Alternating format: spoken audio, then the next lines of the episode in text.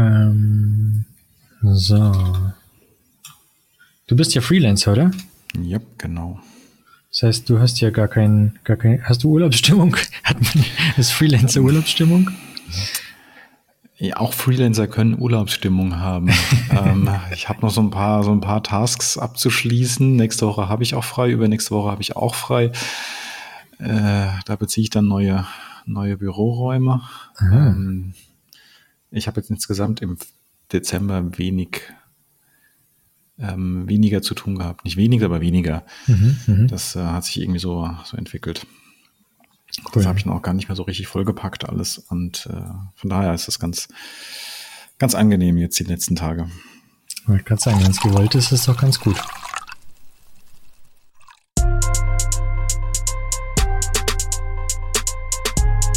Development Environment. Development Environment. Development Environment. Development Environment. Development Environment. Development Environment. Herzlich willkommen zu DevEnv, dem IT-Podcast, bei dem es nicht um IT geht.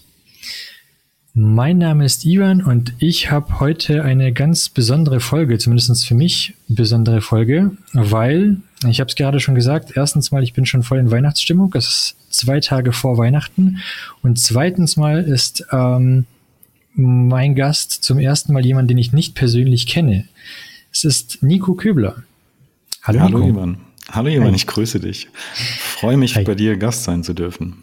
Ja, das äh, freut mich, dass du so zugesagt hast und ich fand, wir hatten auch ein sehr spannendes Vorgespräch, weil ich muss sagen, ich bin auf dich aufmerksam geworden, weil du ein großer äh, Rennrad-Fan bist.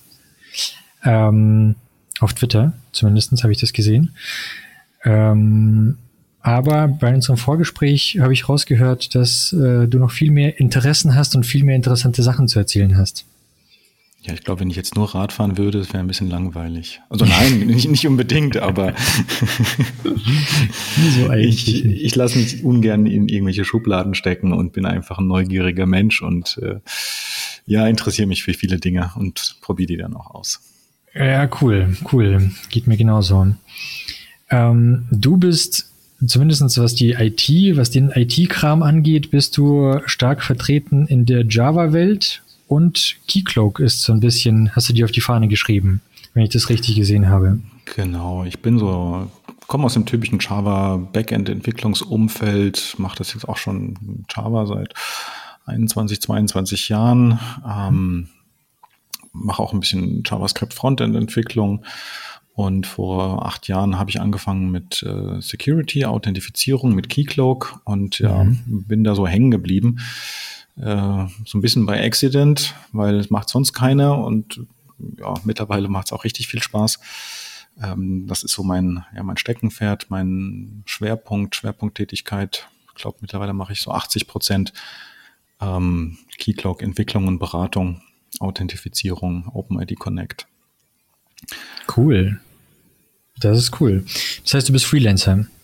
Genau, ich bin Freelancer, das seit jetzt fast elf Jahren und äh, davor in verschiedenen Beratungsunternehmen gearbeitet, von ganz klein bis ganz groß. Und äh, habe ich gemerkt, so je kleiner, desto ähm, besser fühle ich mich dabei. Mhm. Und deswegen war dann der Schritt irgendwie logisch, dann in die Selbstständigkeit zu gehen. Kleiner geht's nicht.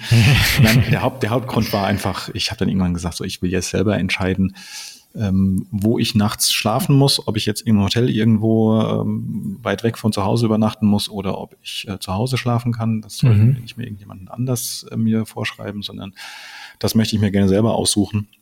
Mhm. Und äh, da, ja, das war so der Hauptgrund, warum ich mich selbstständig gemacht habe. Und bislang muss ich sagen, es war eine der besten Entscheidungen in meinem Berufsleben bislang. Cool, cool. Ähm, wie bist denn du überhaupt zu Java gekommen? Wie, du sagst, du machst das jetzt seit über 20 Jahren. Wie bist du allgemein zur Entwicklung gekommen? Oh. das war so damals, vor langer, langer Zeit, Ende der 90er. ähm, also ursprünglich studiert habe ich Tontechnik. Ah. Überhaupt gar nichts Krass. mit IT zu tun gehabt. Okay. Ähm, Tontechnik, Schwerpunkt damals Live-Technik. Ich wollte irgendwie entweder in die Konzertszene gehen oder Musical-Szene und dort ähm, Live-Ton machen. Mhm. Ähm, ich hätte auch fast einen, einen Job gehabt, den habe ich dann ausgeschlagen, weil ich irgendwie meinem damaligen Hobby nachgehen wollte, was äh, das Turniertanzen war. Hm. Also wir kommen immer weiter weg von der IT. Umso besser. Wie gesagt, darum geht's ja auch nicht. Genau. ähm, ja, habe ich gesagt, okay, arbeiten kann ich später immer noch, tanzen geht gerade nur jetzt. Mhm. Ähm, ich, ja, ich war nicht wirklich erfolgreich, aber ich war für meine Verhältnisse nicht schlecht mhm. und ähm, habe mir dann einen Job gesucht, der so ein bisschen was mit meiner Ausbildung zu tun hatte, aber hauptsächlich zum Geld verdienen, dass ich weiter tanzen kann. Habe mhm. in einem ähm, Großhandel für Musikinstrumente und Audiotechnik angefangen.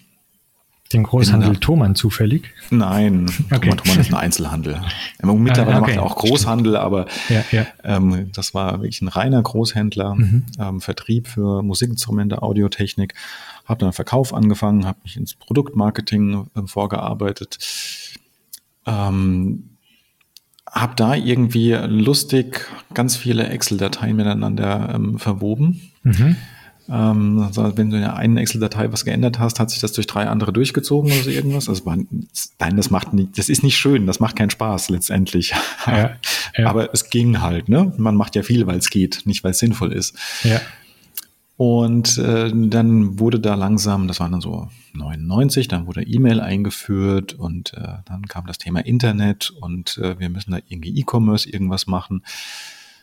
Ähm, ja, dann hieß es, ja, der Herr Köbler kennt sich so gut mit Excel aus, den stecken wir mal in die IT-Abteilung. Okay. Oh, welcome, da ja. war das. Äh, dann war da, waren Sie da meine drei Probleme. Nein. Äh, so kam ich zur IT. Okay. Hab dann erstmal mit Lotus Notes Entwicklung angefangen. Ui. Also die Jüngeren unter euch Zuhörern werden das nicht mehr so wirklich kennen, glaube ich. ähm, habe jetzt auch nicht irgendwie nur Mail mit Lotus Notes gemacht, dafür ist es wirklich äh, zu mächtig. Habe sehr viel wirklich Anwendungsentwicklung, wirklich Notes gemacht. Alles, was so möglich war, habe relativ schnell festgestellt, ja, das, was so die Berater auf der anderen Seite des Tisches erzählen, das ist jetzt nichts Neues für mich. Mhm.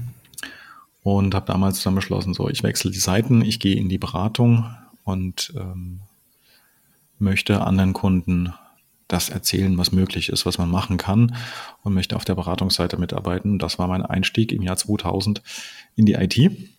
Ach krass, aber so früh dann schon für die Beratung entschieden.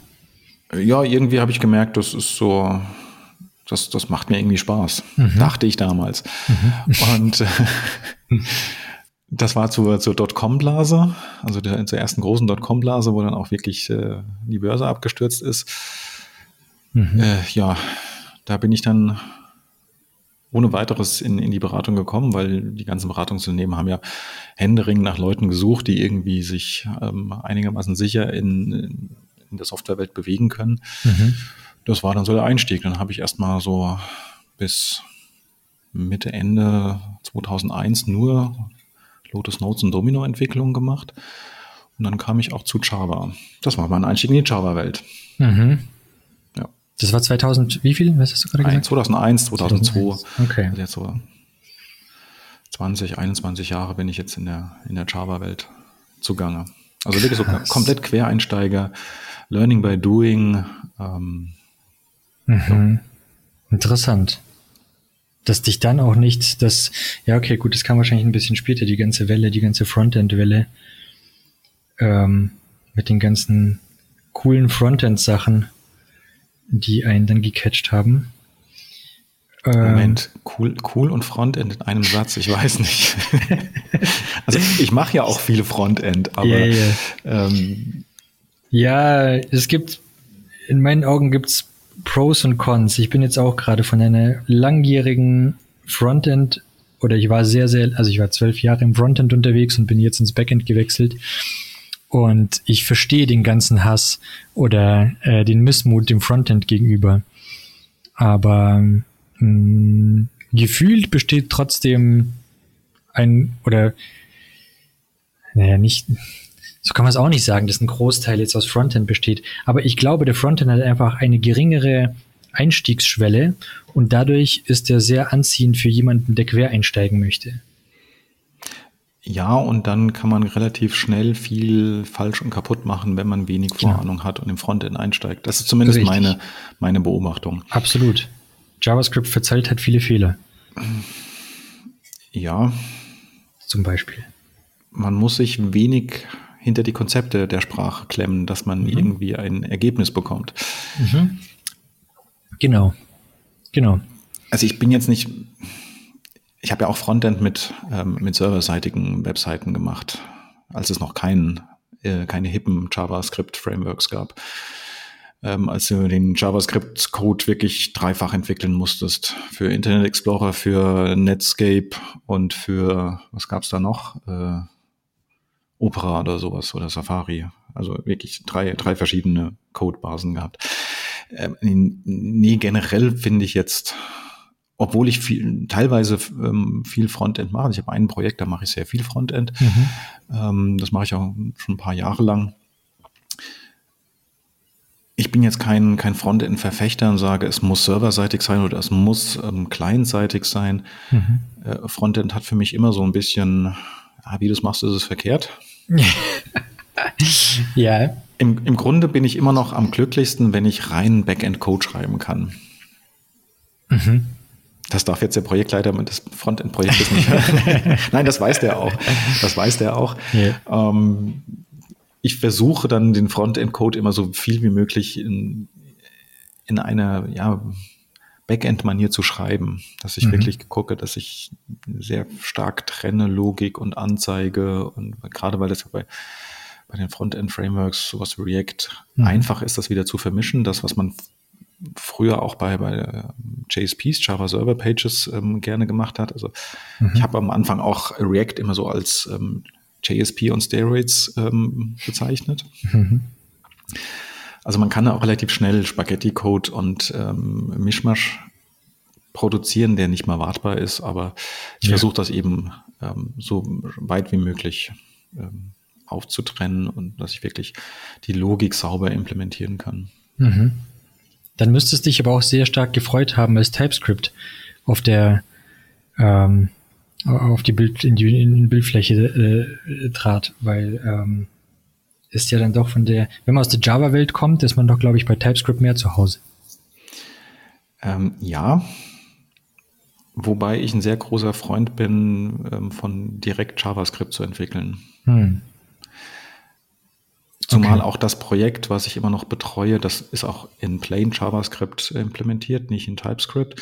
Äh, Wir haben das versucht, irgendwann dann umzustellen, sind aber hier und da gescheitert, m, weil die Codebasis dann auch irgendwann zu groß war, dass es wirklich durchgängig funktioniert hat. Und dann haben wir irgendwann gesagt, wir lassen das bei JavaScript und gehen da nicht auf TypeScript. Ähm, TypeScript ist eine super Alternative, ähm, weil es eben eine Typisierung ähm, vorsieht. JavaScript, wenn man die richtige Einstellung dazu hat, funktioniert das auch. Ja, klar. Es darf jetzt kein, also ich würde es nicht in einem Projekt machen, in dem jetzt 15 verschiedene Frontentwickler, ähm, die sich alle nicht leiden können, ähm, entwickeln und jeder macht seins. Mhm. Ja. Nee, klar. Also ich meine, TypeScript ist ja auch nur ein Superset. Es macht ja nichts anderes. Es macht ja nichts, was JavaScript nicht kann. Es zwingt Genau. einen nur dazu zu typisieren. Ja. Ja, ja, das stimmt. Aber jetzt reden wir schon wieder so viel über IT. Jetzt reden wir schon wieder so viel über IT. Ich nehme es mir jedes Mal vor, weniger darüber zu reden. Das ist schwer. Lass uns doch zu deinem Lieblingshobby, oder ich weiß nicht, ob es dein Lieblingshobby ist, aber zumindest das, was du am meisten nach außen präsentierst. Ähm, und zwar das Rennradfahren. Genau. Wie, wie, wie ist es dazu? Also ich muss gleich mal sagen, weil ich vorhin gesagt habe, dass äh, mich das gecatcht hat. Ich bin für mich, also ich weiß nicht, für mich ist Fahrradfahren auch so wie für viele Leute vielleicht Joggen ist. Ich habe oft von Joggern gehört, dass wenn die joggen, dann sind sie mit ihren Gedanken und dann ist das für sie Freiheit und genau das, was das für diese Leute das Joggen ist, ist für mich Fahrradfahren. Allerdings bin ich mehr ähm, nicht Rennrad, sondern Mountainbike-Fahrer, aber egal welches Fahrrad, Hauptsache Fahrradfahren. Von daher ähm, verstehe ich die Liebe zum Fahrradfahren sehr. Was hat dich denn so gecatcht und seit wann bist du überhaupt da dazugekommen und wie bist du dazugekommen? Naja, angefangen hat das schon in, in der Jugendpubertät. Mhm. Die ähm, ganzen Freunde, Freundeskreis irgendwie Mofa gefahren und ich wollte gar keinen Mofa. Ich bin Fahrrad gefahren und bin den ähm, äh, Mofa-Fahrern dann erstmal davon gefahren. Zumindest denen, die ihr Mofa, äh, die ihr Mofa nicht äh, frisiert hatten. Yeah. Ähm, da dachte ich, okay, warum soll ich Mofa fahren, wenn ich mit dem Fahrrad schneller bin? Mhm. Und das hat mich nicht wirklich angestrengt. Ja. Ähm, ja, dann irgendwann stellst du das Fahrrad beiseite, weil du einen Führerschein machst und äh, dann ist das Auto erstmal interessanter und dann ähm, ja, weiter Fahrrad gefahren nebenbei immer ein bisschen, aber jetzt nicht als, als ähm, Hauptsport, da habe ich ja getanzt deswegen. Mhm. Ähm, und dann nach dem Tanzen habe ich irgendwas gesucht, was ich weitermachen kann. Bin dann erstmal geschwommen, weil ich auch sehr früh in der Kindheit schon ähm, geschwommen bin, in einem mhm. Verein geschwommen bin. Ähm, das aber auch nie weiter verfolgt habe, aber so als, als Hobby hat es ganz hat's Spaß gemacht. Mhm. Ja, und wenn du für ein Rad fährst und ein bisschen schwimmst, dann fehlt eigentlich nur, dass du ein bisschen läufst. Ich wollte gerade sagen. Du zum Triathlon. Mhm. Ich bin allerdings nie groß gelaufen in der, äh, in der Jugend oder in, im frühen ähm, Erwachsenenalter. Ich habe erst so mit Anfang, Mitte 30 angefangen zu laufen, was sich sehr negativ auf meine Laufperformance auswirkt. ähm, viele Triathleten ähm, kommen vom Radfahren oder vom Laufen und bei denen ist dann das Schwimmen die Hassdisziplin. Bei mir war es immer das, äh, das Laufen, ähm, weil die Hassdisziplin, weil ich es einfach viel zu spät begonnen habe. Ja. Aber ich habe dann mit Triathlon angefangen. Ähm, Schwimmen war nie ein Problem. Laufen ging einigermaßen. Radfahren war auch gut. Ähm, das war dann so, wann war das in 2010? Ja, habe ich mhm. mit Triathlon angefangen. Und äh, dann bist du erstmal beschäftigt. Wow. Wenn du, Triath ja. wenn du Triathlon machen willst, dann ähm, gehst du arbeiten, ähm, hast vielleicht noch eine Beziehung und dann mhm. bist du aber erstmal, der Rest ist irgendwie beschäftigt mit ähm, Schwimmen, Radfahren, Laufen, Trainieren. Das glaube ich. Und ähm, das habe ich eine ganze Zeit lang gemacht, bis ich dann irgendwann gemerkt habe, so, ah, irgendwas ist, äh, es macht keinen Spaß mehr, so diese auf Wettkämpfe ähm, zu gehen und zu, für Wettkämpfe hin zu trainieren, mhm. den Trainingsplan zu verfolgen, weil du musst dann wirklich die Zeit, die du hast, nutzen. Du musst bei Regen auch raus. Mhm. Das war nicht mehr so wirklich, hat, keinen, hat nicht mehr den, den Spaß gemacht. Mhm. Dann habe ich überlegt, was, was macht denn am meisten Spaß? Irgendwie so das Radfahren macht am meisten Spaß. Und ähm, dann habe ich gesagt, so jetzt ist nochmal die Zeit, ähm, dass ich mir ein, ein, das richtige Rad kaufe. Also ich hatte auch ein, so ein Zeitfahrrad gehabt für äh, für den Triathlon mhm. mit, mit so einem Aufliegerlenker. Ähm, das war aber auch alles zu, zu sportlich ausgelegt. Das war nicht so, ja, nicht zur Freude ausgelegt. Das war für den, für den Sport ausgelegt alles. Und ich hatte einfach so, ein bisschen sportlich will ich, aber auch ein bisschen komfortabler. Ich will mehr Freude dabei haben. Ich will nicht mehr so verbissen das Ganze machen.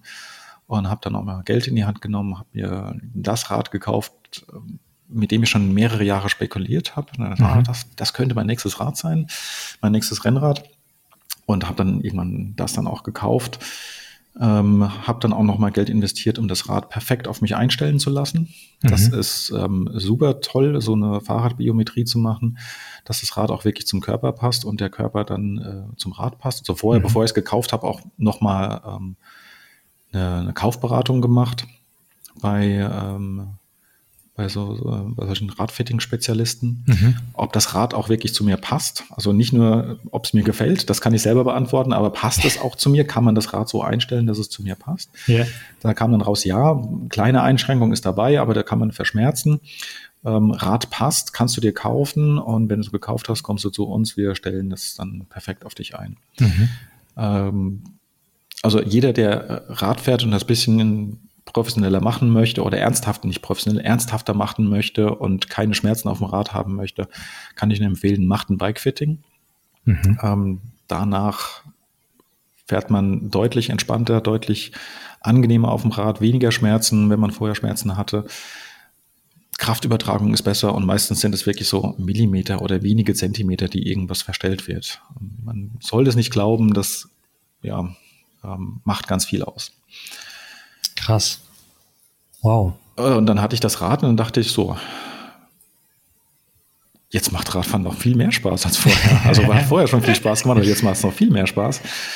Und äh, ja, seitdem mag ich echt mein, mein Rad sehr, sehr gerne. Das steht auch in der Wohnung, das steht nicht irgendwie draußen im Schuppen oder so, mhm. das steht in der Wohnung, ja. weil es auch einfach so wertvoll ist. Mhm. Das ist jetzt nicht irgendwie fünfstellig, aber es ist eine mittlere, vierstellige Summe. Andere kaufen sich da einen Kleinwagen dafür, mhm. Äh, zumindest einen gebrauchten. Ähm,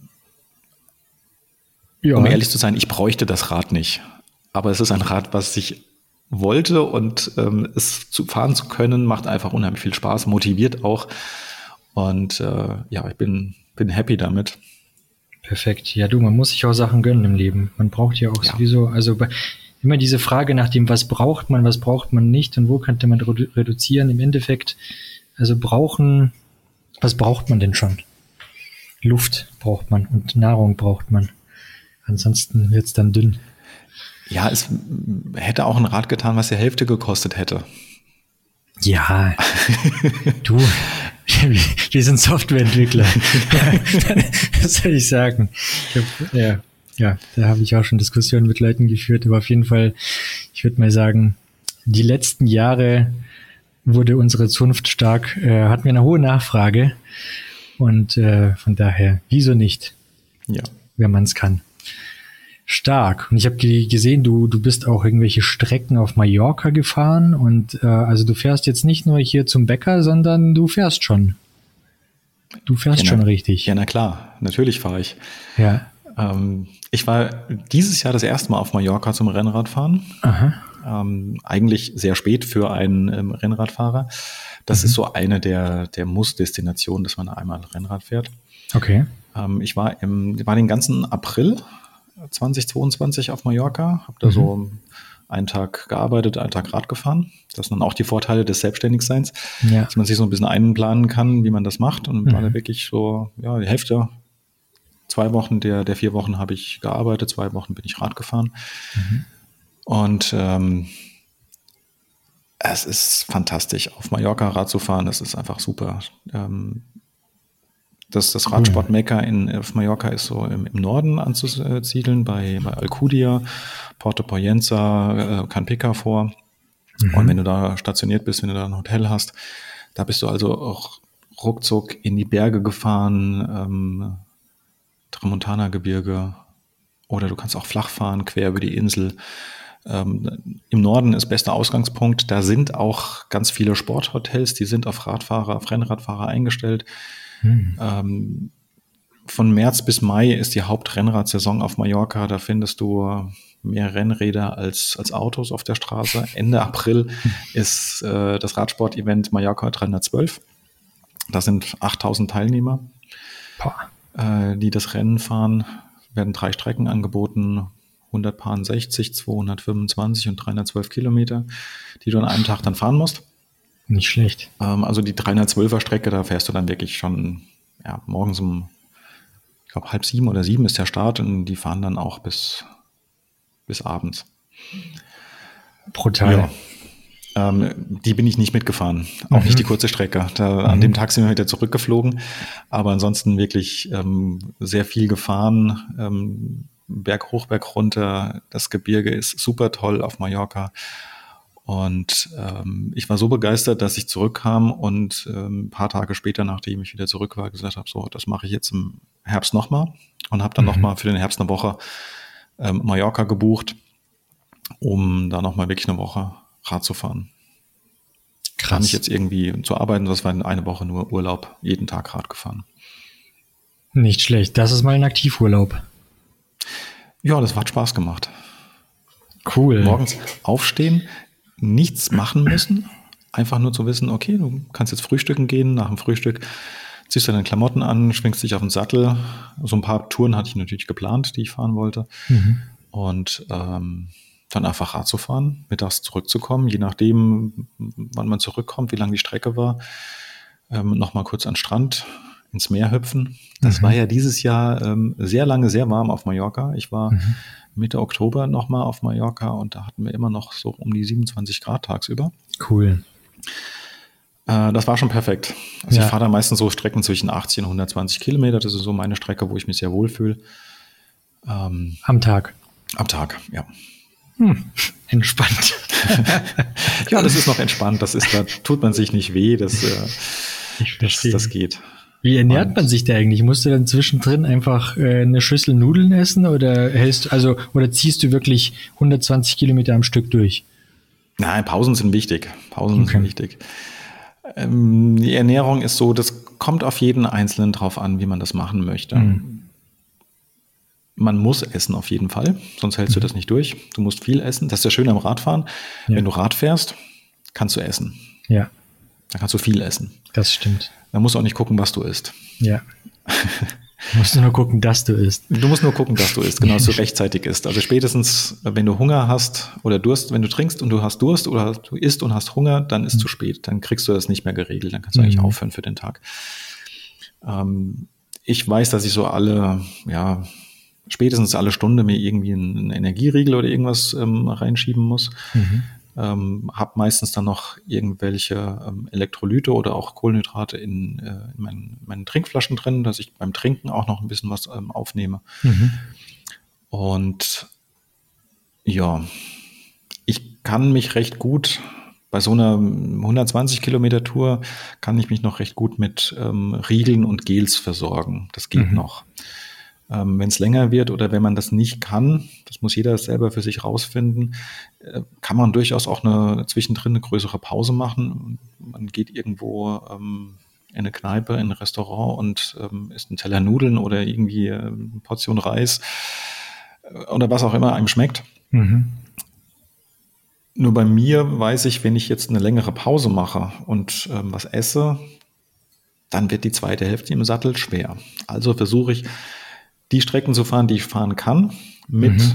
ähm, mit keiner Pause, also mit ohne Pause. Ja, verstehe. mit, mit nur kleinen Pausen zwischendrin. Mhm. Ich werde dann auch müde und dann wieder in den Sattel rein und dann hast du noch irgendwie einen Teller Nudeln im Bauch. Äh, wenn du dann noch einen Berg hoch musst, hm. das kann auch mal anstrengend werden. Mhm. Ja, ja. Ich kann mich erinnern, ich bin einmal von Regensburg nach München gefahren. Das ist jetzt nicht so viel. Ich glaube, keine Ahnung, sind es 80 Kilometer vielleicht. Hm. Ähm, da bin ich morgens aufgestanden und ich wollte mein Fahrrad, weil ich habe damals in Regensburg gewohnt und wollte mein Fahrrad nach München bringen und dachte mir, ach komm, ich habe eh den ganzen Tag Zeit, wieso soll ich da jetzt mit dem Zug oder mit dem Auto fahren? Fahre ich doch direkt einfach mit dem Fahrrad nach München. Und ich war null vorbereitet dafür, also meine sportliche Kondition war gleich bei Null. Es war ein ganz normales Fahrrad. Es war jetzt kein, kein Schrottrad oder so, aber es war jetzt auch kein Rennrad. Es war einfach ein durchschnittliches Mountainbike. Ähm, und dann bin ich morgens aufs Fahrrad gestiegen, ohne Frühstück natürlich, weil sehr schlau, ähm, und bin losgefahren. Da ich in München angekommen bin, hatte ich so Schüttelfrost, also mich hat es komplett geschüttelt. Mir war es eiskalt. Ähm, also die ganze Tour ging dann auch irgendwie so zehn Stunden. Boah. Und äh, ich war völlig fertig danach. Also das war echt brutal. Ohne Energie losgefahren und zwischendrin keine Energie zu dir genommen. Doch, irgendwas habe ich mal in die Tanke geholt, so Knoppers und so, aber das ist, das war völlig unausreichend. Das also war zu wenig und zu spät wahrscheinlich. Ja, ja, genau. Wenn du dann genau. Schüttelfrost hattest, dann war der Körper ja schon so ausgelaugt. Ja, ja. Das, das war brutal.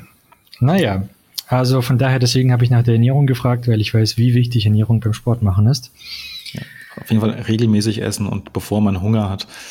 Ähm, ich habe auch viel ausprobiert, bis ich dahin kam und wusste, ähm, was kann ich wann essen? Mhm. Welche Produkte bekommen mir?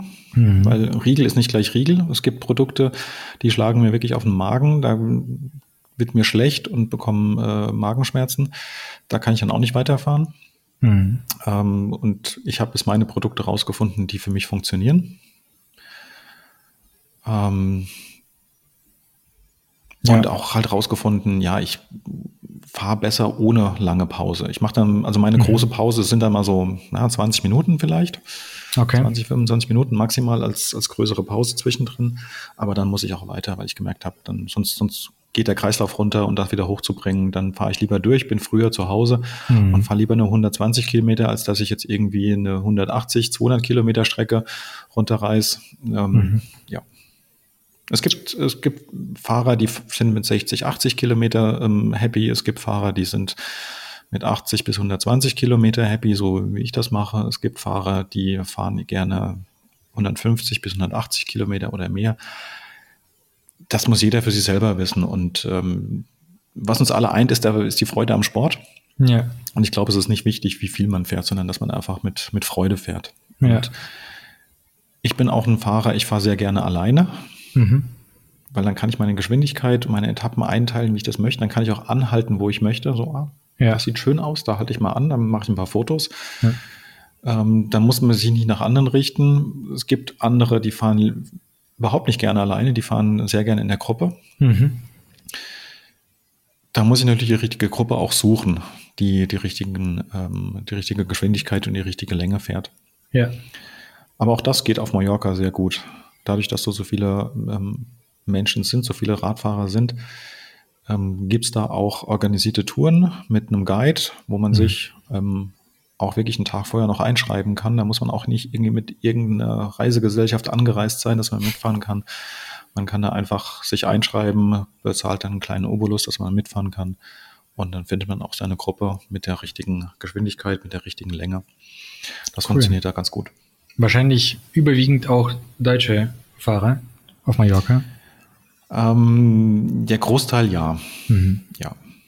Cool. Ähm, aber es ist jetzt gerade im Herbst habe ich gemerkt, also im, im, im Frühjahr ähm, ganz viele deutschsprachige. Im Herbst war das so, ja, für Hälfte, zwei Drittel waren deutschsprachig mhm. und der Rest dann bunt gemischt aus ja, Spanien, Frankreich, England.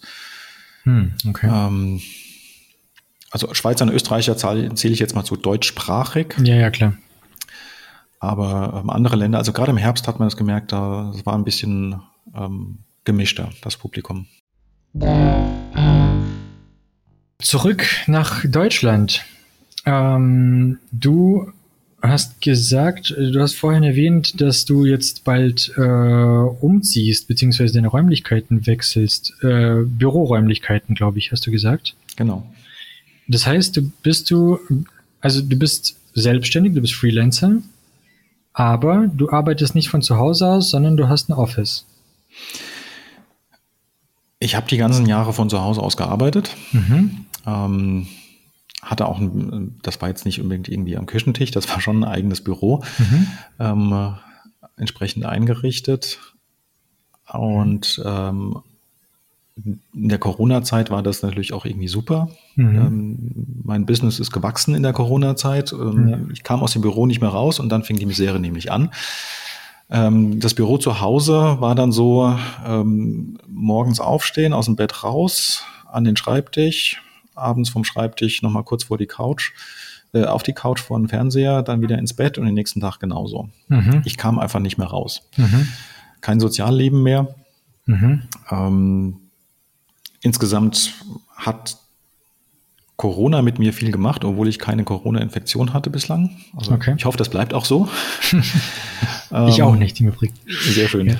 Ja. Ähm, aber es hat ähm, psychisch mit mir eben was gemacht, dass mhm. ich ähm, keine sozialen Kontakte mehr hatte und auch so ein bisschen, ja, so ein bisschen Angst hatte, rauszugehen und mich mhm. wirklich so verschanzt habe.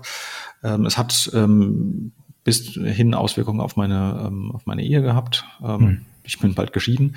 Hm. Ähm, das sind dann die, die äh, Nachteile davon. Mhm.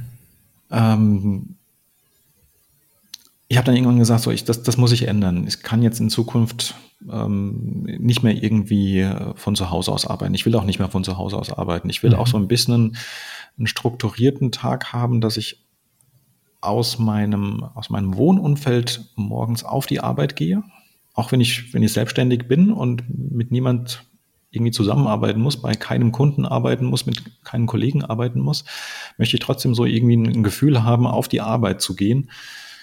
Ähm, und mhm. habe dann gesagt, ich suche mir jetzt für die Zukunft äh, ein Büro ähm, und probiere es einfach mal aus. Die Wohnung als Wohnung zu haben und das Büro als Arbeitsort zu haben. Mal gucken, wie das funktioniert. Cool, interessant. Hattest du ähm, bis hierhin irgendwelche Hacks, die dich mehr das Gefühl haben, ähm, haben lassen, dass du jetzt arbeitest? Also, weißt du, um so, so, so klarer den Arbeitstag von dem privaten Alltag zu trennen? Die Hacks haben mir gefehlt. Deswegen ähm, okay. ging es mir auch so schlecht. Also ich, mir ging es mhm. wirklich ähm, vor ein paar Monaten richtig schlecht, als ich das selbst gemerkt habe, was mit mir passiert. Ähm, weil ich habe einfach nicht mehr abgeschaltet. Ich war im mhm. Kopf nur noch auf der Arbeit, mhm. äh, auch zum, in, den, in den Essenspausen. Ja.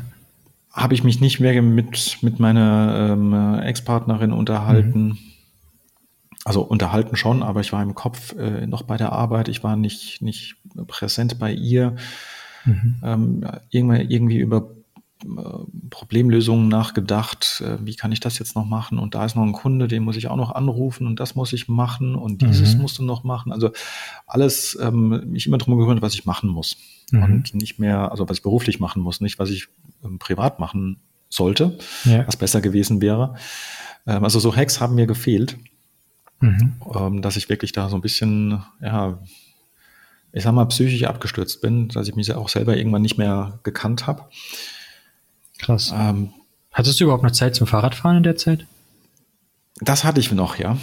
Okay, ähm, also du hattest schon noch, du hattest schon noch irgendwie so einen Ausgleich in Anführungszeichen, der. Ja, der hat aber nicht wirklich funktioniert. Okay. Also ich bin viel Fahrrad gefahren, mhm.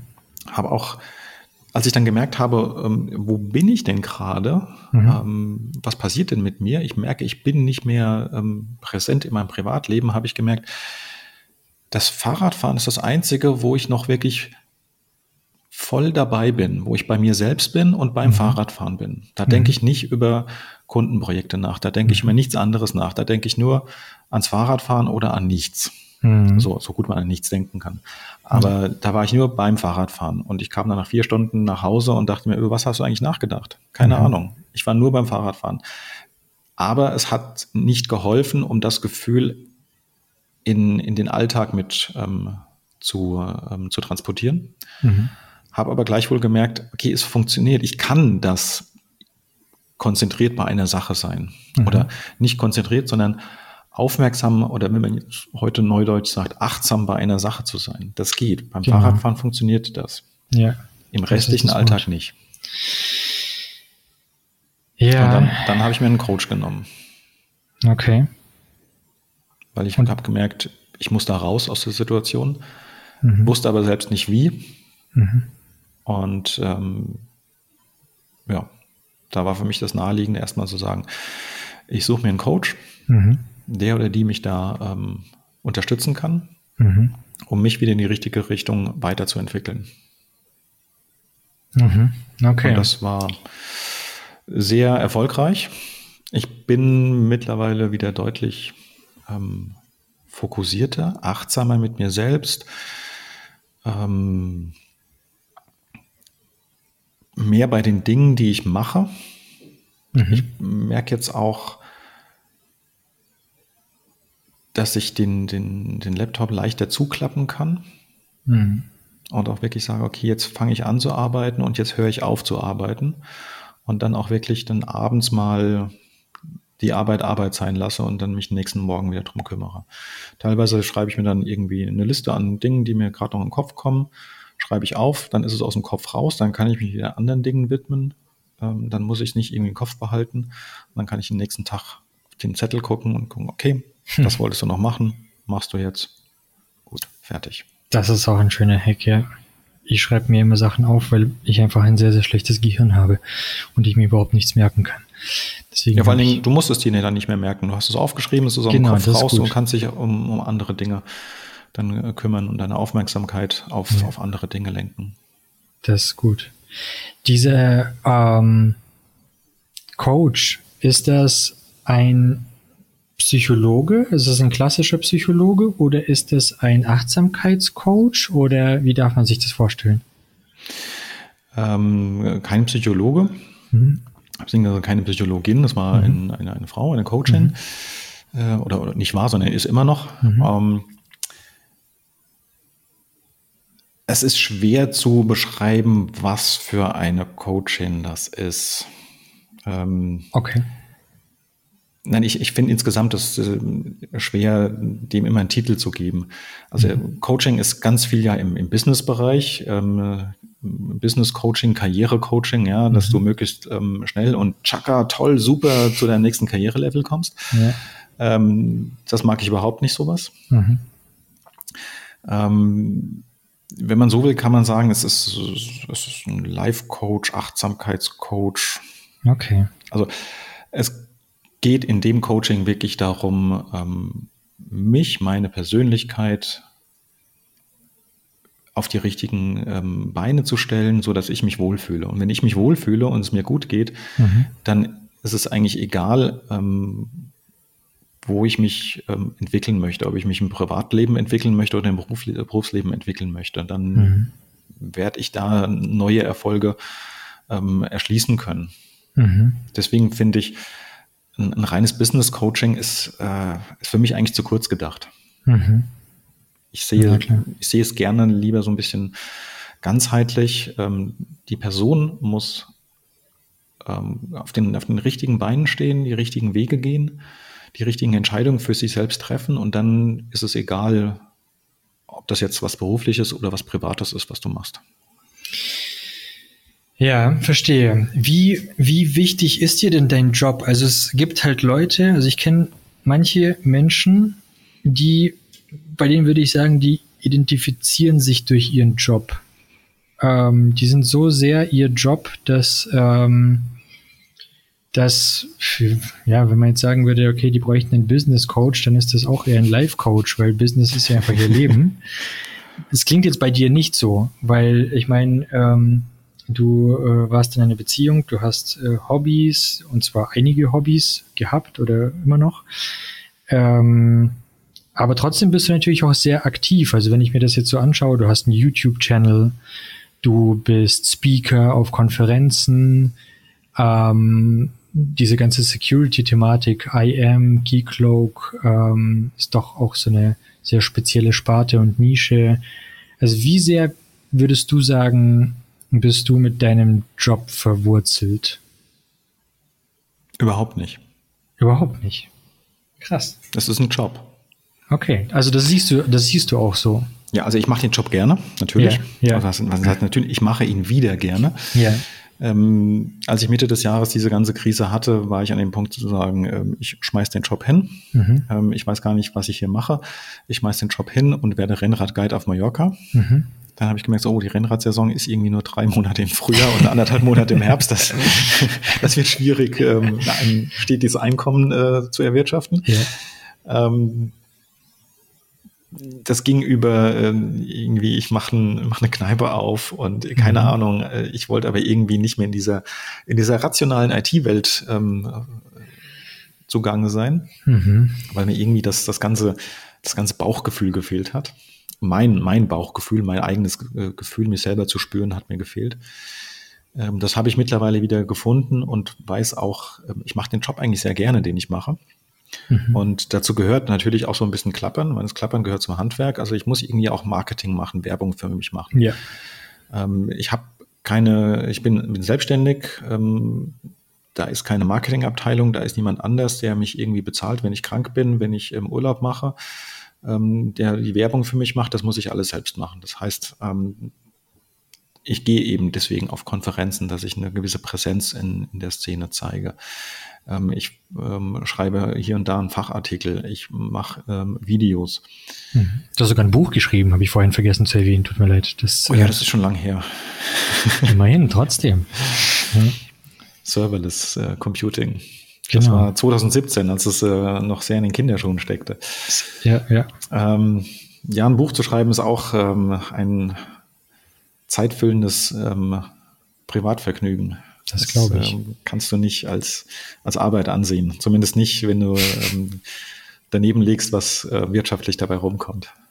Aber es ist, war mal eine Erfahrung wert, ein Buch zu schreiben. Ja, voll. Jetzt kannst du in deine Vita Autor schreiben. Also genau. das ist doch wert, ja. finde ich. Ähm, ja, äh, ich, ich mache viel um meinen Job rum, weil ich muss eben, wie gesagt, ich muss Werbung machen. Mhm. Das funktioniert auch. Aber mm, wenn eine Alternative da wäre, Mhm. Ich weiß nicht, wie die aussehen müsste, keine Ahnung. Ich sage mhm. jetzt einfach nur, wenn eine Alternative da wäre, mhm. ähm, könnte ich auch von heute auf morgen den Job ähm, sein lassen. Mhm. Also es ist nicht so, dass ich den Job brauche, um mich zu definieren.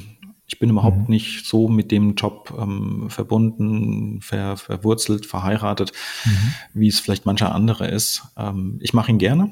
Ich möchte ihn auch ähm, heute wieder nicht missen.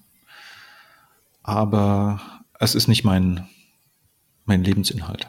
Mein mhm. Lebensinhalt ist wirklich das, was außerhalb des Jobs noch passiert. Eben das äh, Sport machen, Radfahren, ähm, reisen, die Welt ähm, anschauen mhm. oder einfach nur ins Café um die Ecke gehen und die Leute anschauen, beobachten. Mhm. Ähm, ja, das, das, was halt nicht im Job passiert, das ist das, ist das Wichtige im Leben. Sorry, dass ich jetzt darauf so rumreite. Es interessiert mich einfach nur auch, ähm, weil ich daraus auch lernen möchte, weil ich muss sagen, ähm, ich glaube, viele in diesem Job äh, oder in der IT äh, haben Probleme oder, oder kommen früher oder später auf, auf diese oder ähnliche Probleme, ähm, mentale Probleme, sei es jetzt wegen Burnout, sei es jetzt wegen Sinnkrise, sei es jetzt, da gibt's, äh, es ist ein ganzes Bouquet in meinen Augen. Deswegen nur die Frage, also du sagst, dir ist absolut bewusst, dass dein Job nicht dein Leben ist oder dass, dass du dich jetzt nicht so sehr über deinen Job identifiziert hast es macht, du hast sehr viele Interessen, du hast sehr viel Spaß an, an anderen Dingen. Wie kam es dazu, dass du dich so verloren hast da drin und nicht abschalten konntest? Hatte das irgendwas mit Existenzängsten oder also war das vielleicht irgendwie finanziell getrieben oder ich weiß nicht, oder die Angst, jemanden zu enttäuschen, ähm, sei es den Kunden oder so, oder hast du darauf eine Antwort? Kann, kann ich dir gar nicht sagen. Okay. Ähm, ich habe mir die Frage selbst gestellt, mhm. habe mir aber relativ schnell gesagt, ähm, das ist irgendwo in der Vergangenheit und ähm, mhm. die, den Grund dafür zu suchen, bringt mich jetzt heute nicht weiter. Mhm. Ja, wichtiger war es für mich, das Verhalten abzustellen mhm. und nicht die, die, den Grund dafür zu suchen, weil der bringt mich nicht so wirklich weiter im, im, im Heute und im Hier und Jetzt. Ähm, es ist sicherlich eine Kombination aus verschiedenen Faktoren gewesen. Mhm. Ähm, zum einen das Thema Authentifizierung, Security ähm, hat ähm, so ziemlich zeitgleich mit, mit Beginn der Corona-Krise irgendwie angefangen zu boomen im ähm, europäischen Ra Raum. Mhm. Ähm, dadurch kamen mehr Anfragen. Ich habe meinen YouTube-Kanal gestartet. Dadurch habe ich mhm. eine größere Präsenz, größere Bekanntheit ähm, bekommen. Dadurch kamen auch mehr Anfragen. So, und dann bist du selbstständig und denkst dir, ähm, hey, die Anfragen kommen gerade. Es passiert gerade das, was du eigentlich immer wolltest, dass mhm. du unabhängig von anderen bist, dass ähm, deine Werbemaßnahmen funktionieren, dass die Leute ähm, dein Know-how wollen. Ja.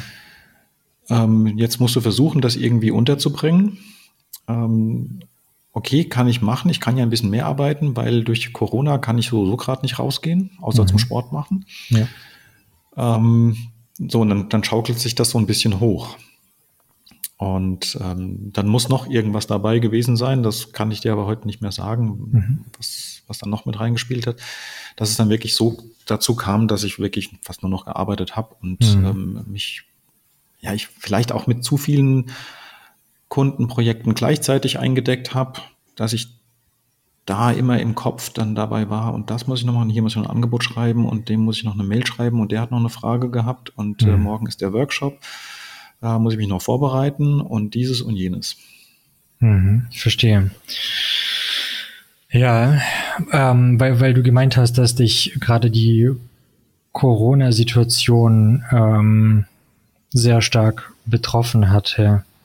Also du meinst im Sinne von durch Corona ist dein Steckenpferd Security ähm, wichtig geworden und du hast mehr Aufträge bekommen, du hattest mehr Zeit für deinen Channel, hast noch mehr Aufträge bekommen, beziehungsweise Präsenz. Oder war noch irgendwas, wo du sagen würdest, okay, das hatte jetzt direkt mit Corona zu tun oder mit den Maßnahmen? Ich, ich weiß nicht, ob durch Corona das Thema Authentifizierung ähm, Popularität mhm. gewonnen hat. Es war zeitgleich. Mhm. Zumindest das, was bei mir aufgepoppt ist, mhm. war es zeitgleich. Ob es dadurch, weiß ich nicht, bestimmt auch irgendwie damit beeinflusst, weil die viele Unternehmen mussten ja auch irgendwie auf einmal ähm, Möglichkeiten finden, dass sich ihre Benutzer von Homeoffice oder ihre Mitarbeiter, nicht die Benutzer, die, die Mitarbeiter ähm, von zu Hause vom Homeoffice irgendwie dann auch an den, an den firmeneigenen Systemen anmelden können. Ja. Da kam natürlich auch wieder das Thema Authentifizierung und, und, und Security mit ins Spiel und das ist natürlich auch ein Thema, das kann man relativ gut ähm, remote bearbeiten. Mhm. Das heißt, da war nie großartig die, der Bedarf da, dass ich vor Ort in den Unternehmen sitze bei den Kunden. Aber ich weiß nicht, ob es wirklich der Grund war, ob Corona wirklich der Grund war, warum das Thema jetzt geboomt hat. Das, mhm. Okay. Das ist eine zeitliche hat, Korrelation. Hat davon, ja. okay, verstehe, ja. verstehe. Ja. Das, ich habe eh allgemein das Gefühl, dass seit ein paar Jahren irgendwie alle Menschen immer missmutiger werden und es ist irgendwie, die Stimmung ist aufgeheizt, sagen wir es mal so, grob zusammengefasst. Ja, ähm, aufgeheizt ist ähm, vielleicht sehr sehr extrem ausgedrückt. Mhm. Ähm, was ich zumindest gemerkt habe, es geht vielen ähnlich ähm, wie mir mhm. und viele machen sich auch mehr Gedanken über ihren ähm, psychischen Zustand. Ja. Ähm, ich habe Anfang Oktober habe ich so ganz unbedacht einen, einen Tweet rausgehauen. Mhm. Wer aus meiner Entwicklerblase will mit mir einen Talk über psychische Gesundheit und Achtsamkeit ähm, vorbereiten und auf Konferenzen halten? Das war so aus dem Ding raus, ah, ich habe vor ein paar Jahren schon mal was gemacht, ähm, Ernährung und Bewegung für Softwareentwickler.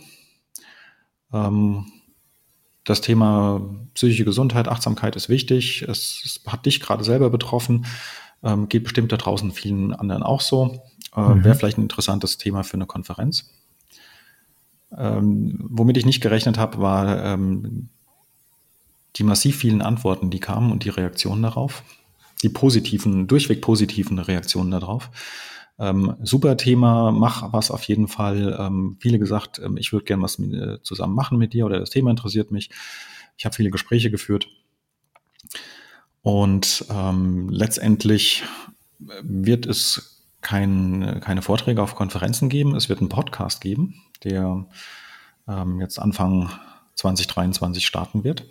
Cool. Genaues Termin haben wir, genauen Termin haben wir noch nicht, aber wird Anfang ähm, des Jahres ähm, werden die ersten Folgen veröffentlicht werden, wo es eben darum geht, ähm, Psyche, Gesundheit und Achtsamkeit und alles, was damit zusammenhängt, in allen Facetten in der ähm, mit Schwerpunkt IT-Branche, also auch mhm. nicht nur auf Softwareentwickler bezogen, weil da haben wir noch mehr ähm, Menschen in der IT, außer ähm, Entwickler und Entwicklerinnen. Da haben wir auch noch die Projektleiter, Projektleiterinnen, ähm, mhm. Manager, Managerinnen und so weiter. Die sich also, reingesneakt haben. genau. ähm, aber halt so, wir versuchen so ein bisschen Schwerpunkt auf IT zu legen, weil, mhm. ähm, weil wir selber aus der IT kommen. Ich mache den Podcast zusammen mit der Cosima Laube. Mhm. Ähm, die wohnt am Bodensee in der Schweiz. Mhm. Ähm, Kenne ich schon seit ein paar Jahren. Wir haben uns auf einer Konferenz kennengelernt und mit der mache ich zusammen ähm, den Podcast. Ähm, wir haben da selbst ein paar ähm, Erfahrungen aus dem eigenen Leben und wollen aber auch ja, ähm, hier und da uns Gäste einladen mhm. und für verschiedene Themen eben in der psychischen Gesundheit ähm, sprechen. Das ist völlig offen, da gibt es keine Grenzen. Psychische Gesundheit kann viele Themen beinhalten. Wir haben jetzt auch noch kein ähm, eng geschnürtes, äh, keine eng geschnürte Themenliste, wo wir sagen, wir wollen genau die Themen abarbeiten, sondern wir sind da sehr offen, lassen uns da auch ein bisschen treiben, mhm. aber haben einfach gemerkt, ähm, der Bedarf ist da oder ähm, die Aufnahmebereitschaft ist da.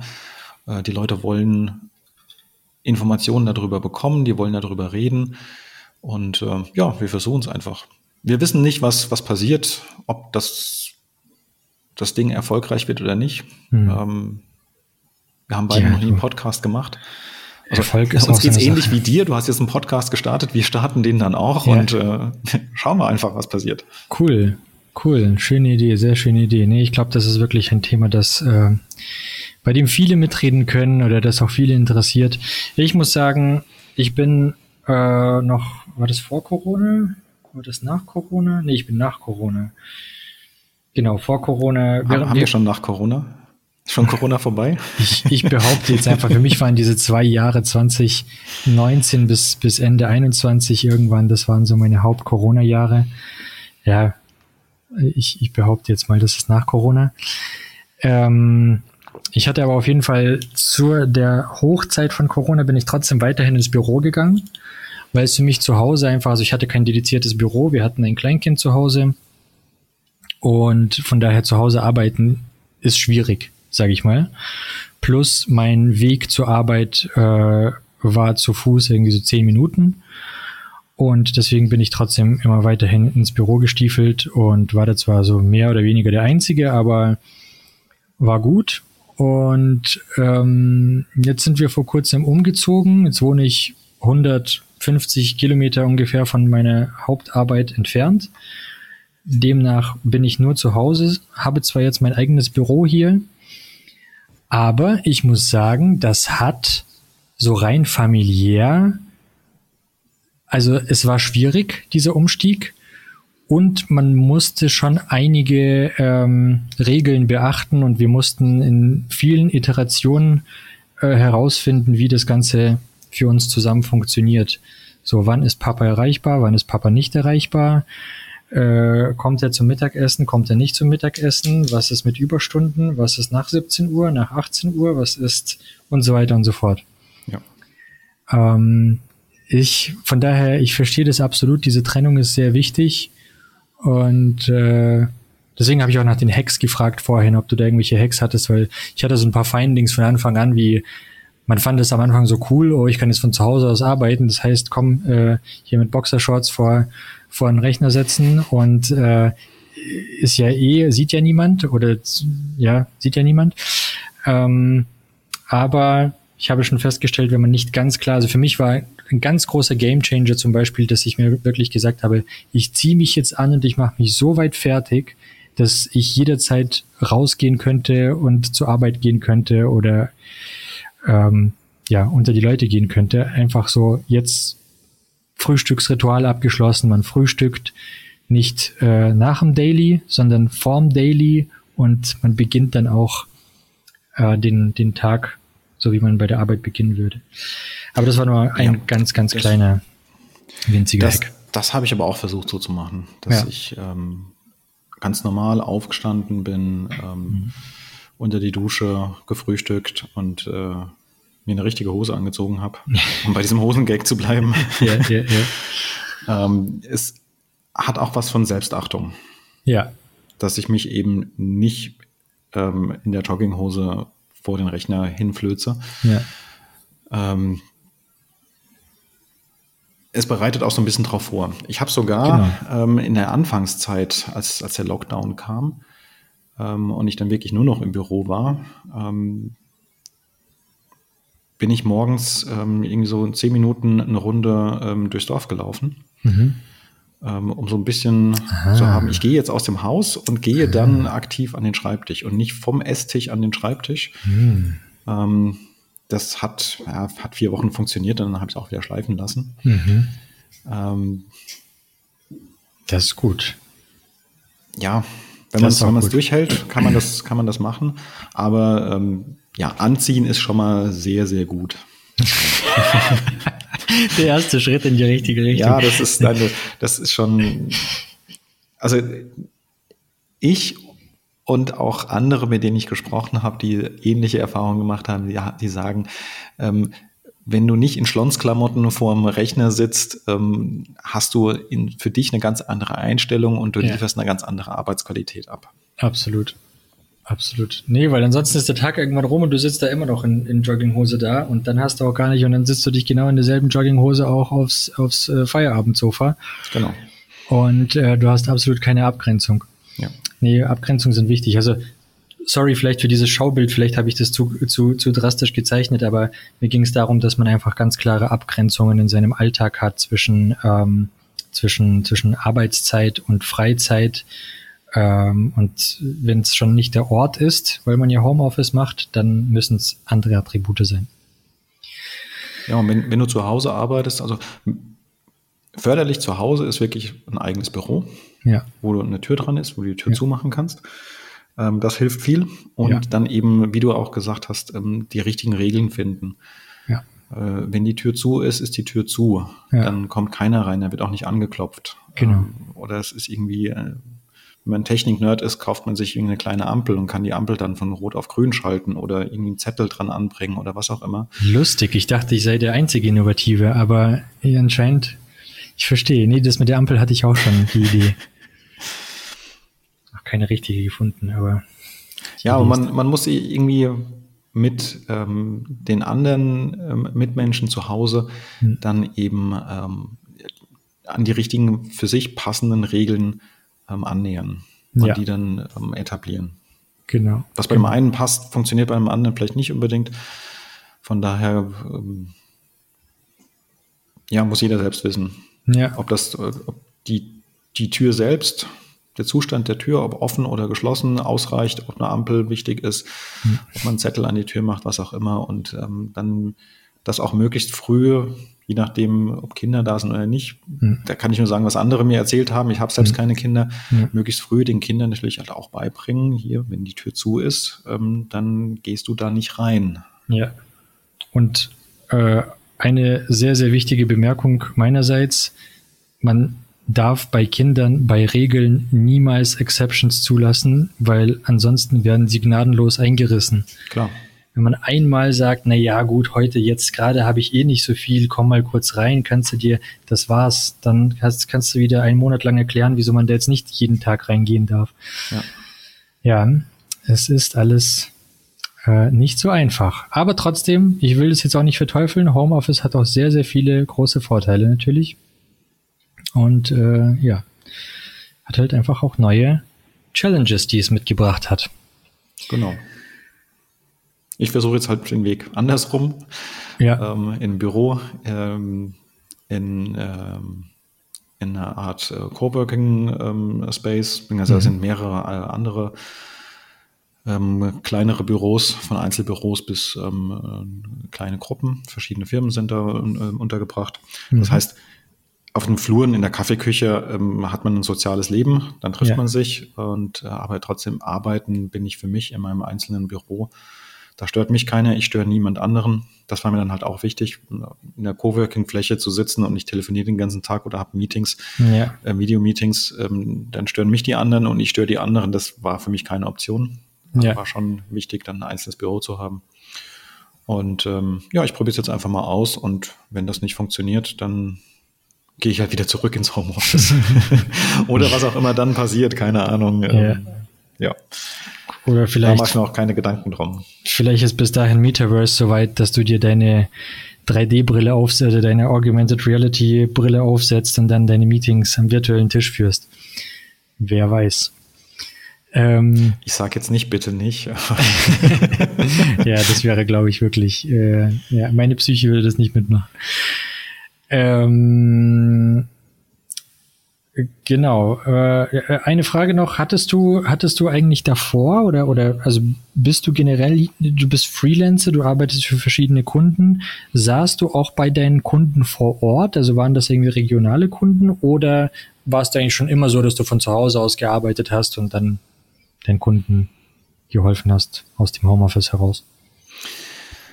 Ähm, in der Anfangszeit meiner Selbstständigkeit ähm, war das das typische, ich will mal sagen, Body-Leasing-Modell. Mhm. Ähm, wenn man sich selbstständig macht und hat nicht irgendwie von vornherein ein, ein Businessmodell, wonach der, der Markt ähm, schon jahrelang sucht und die, die Kunden sich dann um dich reißen, mhm. dann hilft so dieser Vermittlermarkt ganz gut, dass mhm. du eben von irgendwelchen Vermittlern ähm, Projekte bekommst, die dann typischerweise so ablaufen, dass du eigentlich beim Kunden vor Ort sitzt. Mhm. Ähm, da ich schon immer in, im Rhein-Main-Gebiet wohne, war ich auch mal im Rhein-Main-Gebiet irgendwie in, in Projekten dann ähm, tätig, meistens dann vor Ort. Und je mehr ich dann ähm, mich spezialisiert hatte auf ähm, Identity Management, Authentifizierung, mhm. ähm, desto mehr wurde es dann auch mal, dass ich von, ähm, von zu Hause aus dem Homeoffice ähm, die Kunden dann betreut habe. Und dann eben, ja, mit Corona kam das ja sowieso. Mhm. Ähm, und es ist jetzt so mittlerweile, dass ähm, viele Unternehmen auch wieder ähm, In-Person-Meetings ähm, oder, oder Vor-Ort-Meetings, wie auch man es nennen möchte, mhm. durchführen. Und ich bin jetzt so einmal im Monat irgendwie für zwei, drei Tage unterwegs bei Kunden.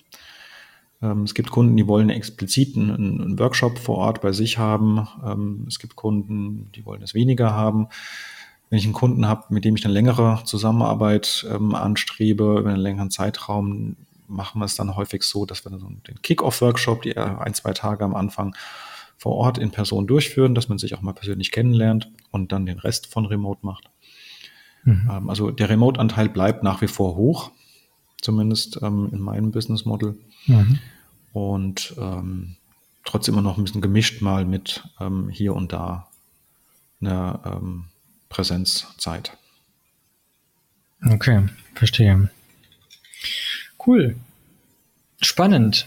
Spannend. Ähm, wir könnten jetzt natürlich noch, also ich finde das ein sehr, sehr interessantes Thema, gerade mentale Gesundheit im, ähm, in, in, in unserem Beruf grob oder in unserem unsere Sparte. Ähm, Freut Dafür gibt es ja den separaten Podcast. Dann genau, ich wollte diesen Podcast nicht darüber reden, dann können wir dann auf den anderen verweisen. Ja, machen wir sowieso, wenn es dann soweit ist. Ähm, freut mich auf jeden Fall sehr, dass, äh, dass du das machst oder dass ihr das macht. Bin sehr gespannt. Ähm, ich kenne sowas dadurch, dass ich ja den quasi den äh, äh, englischsprachigen den russischsprachigen und den deutschsprachigen Podcast-Markt, äh, naja, jetzt nicht beobachte, aber ich, ich, ich, ich höre hier und da rein. Und es gibt tatsächlich in Russland auch einen Podcast, der geht um psychische Gesundheit bei den IT-Mitarbeitern, weil da natürlich auch gerade Bodyleasing ist gerade dort sehr, sehr äh, mhm. weit verbreitet. Und da ist dieses Arbeiten von zu Hause auch schon sehr lange Thema und da also da ist genau dieses Thema mit dem von zu Hause aus arbeiten auch ähm, und dadurch irgendwelche psychischen Probleme bekommen, ein großes Thema gewesen.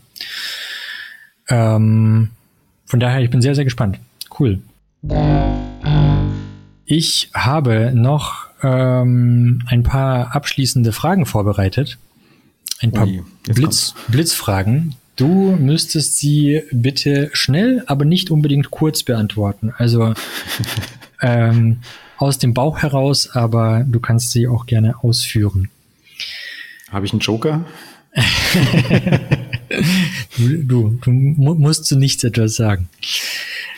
Ähm, sind aber auch ganz äh, einfache Sachen. Okay, bist du bereit? Ich gebe mein Bestes. Cool. Dann fangen wir mal an. Mac oder Windows? Mac. Smartwatch oder Dumpwatch? Ähm, ich habe eine Smartwatch. Mhm. Die habe ich, es ist eine Sportuhr, weil ich eben ähm, Triathlon gemacht habe und mhm. dann irgendwie brauchst du ein Tool, mit dem du alles irgendwie tracken kannst. Mhm. So bin ich zur Smartwatch gekommen. Ich wahrscheinlich hätte ich auch, wenn ich jetzt keinen Sport machen würde, auch eine Smartwatch. Wahrscheinlich dann auch eine, eine Apple Watch, weil, ähm, ja, wie ich gerade beantwortet habe, ich bin im Mac-Umfeld, ähm, Mac, iPhone, iPad, das funktioniert eben alles zusammen. Wahrscheinlich hätte ich auch eine mhm. ähm, Apple Watch. Aber das Wichtigste oder das, Feature, was ich am meisten nutze, äh, nutze, mhm. nutze ja, ähm, nach der Watch, mhm. ähm, was ich am meisten nutze, ist wirklich ähm, dieses, dieses Uhrzeit-Widget, ja, dass, dass er die Uhrzeit ansagt, äh, mhm. anzeigt. Das ähm, ist schon sehr ähm, selten geworden. Okay, verstehe. Also äh, ich, ich mache nur Smartwatches. Ich hatte mal eine und die hat mich wahnsinnig gemacht mit diesem ganzen Vibriert und Nachrichtenanzeigen. Das äh, war nicht mein Fall. Seitdem das kann man ja abschalten. Äh, ja, es war keine, keine ähm, iWatch oder Apple Watch oder wie auch immer die heißen. Das war noch anno dazumals. Anyway, okay, cool. Ähm, beim IDE, Light Mode oder Dark Mode? Kommt drauf an. Hm. Ähm, meistens Dark Mode. Ähm, wenn ich eine neue Brille habe, wie momentan geht auch Dark, geht Dark Mode, wenn die Brille ein bisschen älter ist und die Augen wieder schlechter werden, ich eigentlich eine neue Brille bräuchte, dann wird es dann der Light Mode, weil dann sehe ich äh, besser. ähm, und äh, auf Konferenzen bei Präsentationen ähm, Light Mode, das ist hm. für die Zuschauer besser zu ähm, sehen. Ansonsten ähm, meistens Dark Mode. Das ist ein Aspekt, den ich bisher noch nicht gehört habe, wahrscheinlich, weil ich noch keine Speaker da hatte. Interessant, cool. Ähm, Spaces oder Tabs? Die Frage. Ja. ähm, ich war lange Zeit Spaces-Verfechter. Mhm. Ähm, bin jetzt aber eher so richtig in Tabs unterwegs. Mhm. Ähm, weil vier Spaces sind eben vier Spaces und ähm, mhm. ein Tab kann ich eben sagen, zeige mir ihn an als zwei Spaces oder als vier Spaces oder äh, wie auch immer ich es möchte. Ja. Also Tabs ist für mich etwas semantischer. Spaces ist absoluter, Tab ist ähm, semantischer. Ähm, deswegen gehe ich in letzter Zeit mehr in Richtung Tab. Aber ja. letztendlich, Leute, committet euch auf eine Sache und macht die einheitlich. Es gibt sowas wie ähm, Editor-Config. Ähm, dann wird es automatisch beim Speichern ja, ja. umgewandelt. Das sind ja alles hier so reißerische Fragen, weißt du, das sind diese, diese Clickbait-Fragen, die man normalerweise bei Twitter stellt, um eine große Diskussion darunter auszulösen.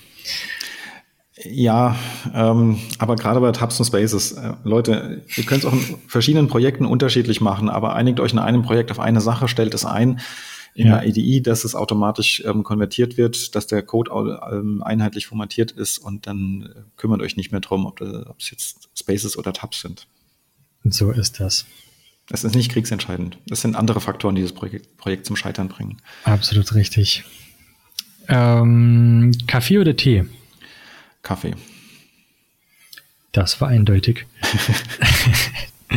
auch im Winter, wenn es mal kalt ist und du kommst von einem langen Spaziergang nach Hause, dann darf es auch mal eine, eine, Kanne Tee sein, aber ja. also ansonsten Kaffee. Espresso. Ja, sehr gut, sehr gut. Wir verstehen uns. Ähm, gut, das muss ich jetzt natürlich äh, spannenderes Projekt oder besser bezahlteres Projekt?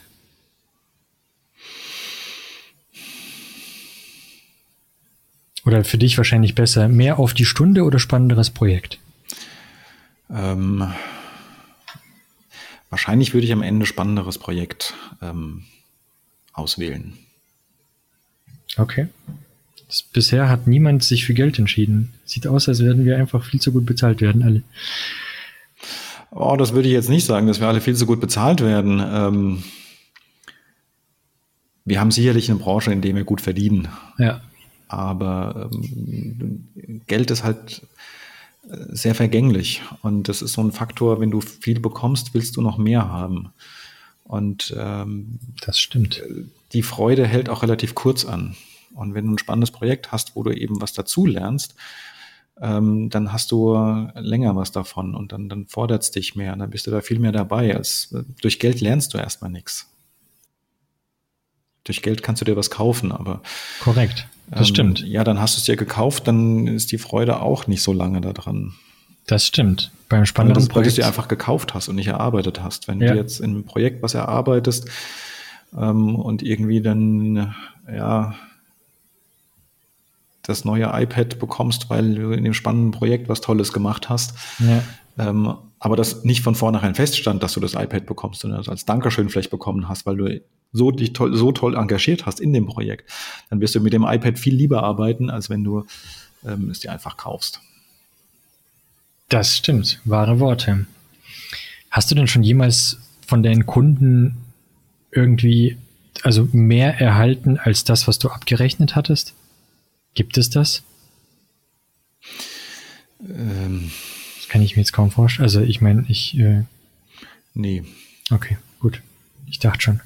Ich dachte schon. Also man, man von guten Kunden oder von, sagen wir es, von den netten Kunden, die netten Kunden können auch gute Kunden sein, ähm, bekommt man dann vielleicht mal zu Weihnachten irgendwie ähm, eine Flasche Wein geschenkt oder sowas. Aber ähm, aber das darf ich jetzt auch gar nicht sagen, das müsste ich ja versteuern, das sind ja Geschenke. Oder, nee, bis, ja, gut. bis zu einem gewissen Betrag davon sie an. Würde man ähm, bekommen, ja. Äh, äh, würde man bekommen, genau. ähm, nee, aber, aber monetär nicht. Das ist, äh, das wird vorher im Angebot schriftlich fixiert. Ähm, entweder das ist ein Festpreisangebot, dann liegt es an mir, ob ich dann quasi mehr bekomme, als ich benötige. Ähm, oder es ist wirklich ein, ein, ein ähm, Time Material ähm, Auftrag und dann wird das abgerechnet, was, was anfällt und was vereinbart wurde. Aber okay. nö, cool. mehr. Ich würde nicht Nein sagen. Ja. Nur so, für die zukünftigen. ja. Okay. Ähm, Desktop oder Laptop? Äh, kommt aufs Arbeitsumfeld drauf an. Momentan habe ich in meinem Büro einen, einen äh, Desktop-Rechner stehen, also ein Mac Mini. Ähm, habe aber auch gleichzeitig noch für ähm, Remote-Arbeit äh, einen Laptop, ein MacBook. Okay. Ja, Mac Mini auch eine sehr weise Wahl, ist, glaube ich, das Preis-Leistungs-Verhältnis, äh, das, das beste Produkt von Apple, was ein Preis-Leistungs-Verhältnis angeht. Ja, ich bin positiv überrascht. Also ja. arbeite sehr gern damit. Glaube ich. Und letzte Frage. Was wärst du, wenn du kein Freelancer-Entwickler wärst? Welchen Job würdest du dann nachgehen? Wahrscheinlich Tontechniker. Stimmt, da war ja was. Ansonsten ähm, stellt sich eigentlich die Frage nicht, weil ähm, ich habe nun mal diesen Job. Und ähm, viele haben ja irgendwie einen Plan B. Ähm, ich bin eher so, so ein bisschen in die Richtung, wenn ich einen Plan B habe, dann stehe ich nicht vollständig hinter meinem Plan A.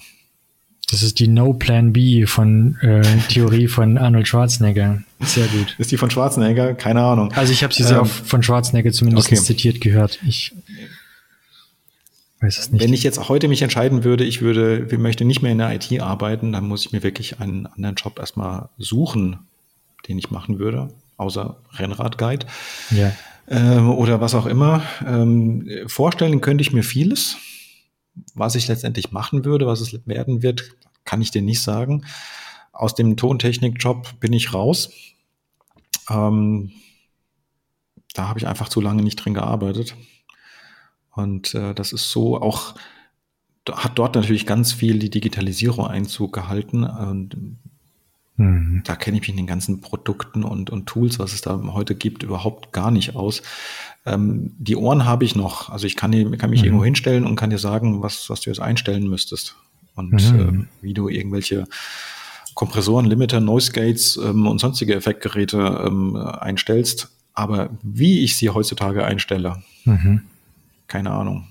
Das ist also ja ich, aber. Ich kann, noch, ich kann noch so ein Mischpult mit ähm, 12 von 50.000 ähm, Knöpfen bedienen weil die wiederholen sich ja auch einfach nur. Und aber moderne Mischpulte haben eben irgendwie ähm, nur noch fünf Knöpfe. Mhm. Ja. da bin ich dann auch so ein bisschen aufgeschmissen. Müsste ich auch erstmal die Bedienungsanleitung durchlesen und über. Nee, da hat sich so viel getan.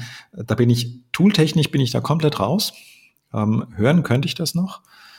Aber ähm, ja, ich weiß auch nicht, ob es jetzt heute der Job wäre, den ich wieder machen möchte. Das war damals, nach dem Studium war das natürlich eine Option. Und ähm, ich habe mich dagegen entschieden. Ich habe es nie in Frage gestellt. Ich komme immer mal wieder an den Punkt, wo ich sage, ähm, was wäre denn aus mir geworden, hätte ich jetzt den Job gemacht? Aber ich habe die Entscheidung gegen die Tontechnik nie in Frage gestellt. Ich habe immer gesagt, okay, ich habe diese Entscheidung getroffen und bin durch glückliche Zustände und Fügungen eben in der IT gelandet und ähm, bin da auch für mich ähm, erfolgreich, was auch immer das heißt. Jetzt nicht unbedingt jetzt monetär erfolgreich, mhm. sondern auch von dem, was ich arbeiten kann, was ich erlebe, erfolgreich. Ähm, ich, ich, lerne immer jeden Tag auch noch dazu. Ähm, das ist auch das Spannende in, in den in vielen Kundenprojekten. Ähm, ich lerne was, was oder erfahre, was verschiedene Unternehmen machen ähm, und bekomme natürlich da auch mehr Wissen. Das ist auch ein Erfolg für mich. Ähm und ja, das ist jetzt eben mein Job. Deswegen, ich weiß nicht, was ich sonst wäre. Vielleicht wäre ich Tontechniker, vielleicht wäre ich, ja, keine Ahnung, irgendwas anderes. Aber wenn ich es heute nicht mehr machen könnte, müsste ich mir erstmal wirklich hinsetzen und mich selber fragen, was, was möchte ich denn machen? Hm. Also ich finde Rennradguide klingt immer noch sehr gut. Bis auf das Problem mit, mit der Saison, aber ja. Ja, dann vielleicht auch noch Lotto spielen und ähm, die monetäre Geschichte über den Lottogewinn abdecken und dann eben Rennrad fahren. Ja, das klingt gut. Gut, super. Dann danke ich dir vielmals. Das war sehr, sehr spannend. Ich könnte mir gut vorstellen, dass wir uns vielleicht in einem halben Jahr, dass ich dich in einem halben Jahr nochmal noch mal anhaue. Oder, oder auch in einem Jahr oder wann auch immer. sehr, Fall. sehr gerne. Ich hatte auch viel Freude. Cool, schön. Äh, hat Spaß gemacht. Ähm, genau. Dann stoppe ich jetzt mal. Ja. Ich danke dir für die Einladung. Development Environment. Development Environment. Development Environment. Development Environment. Development Environment. Development Environment. Development Environment.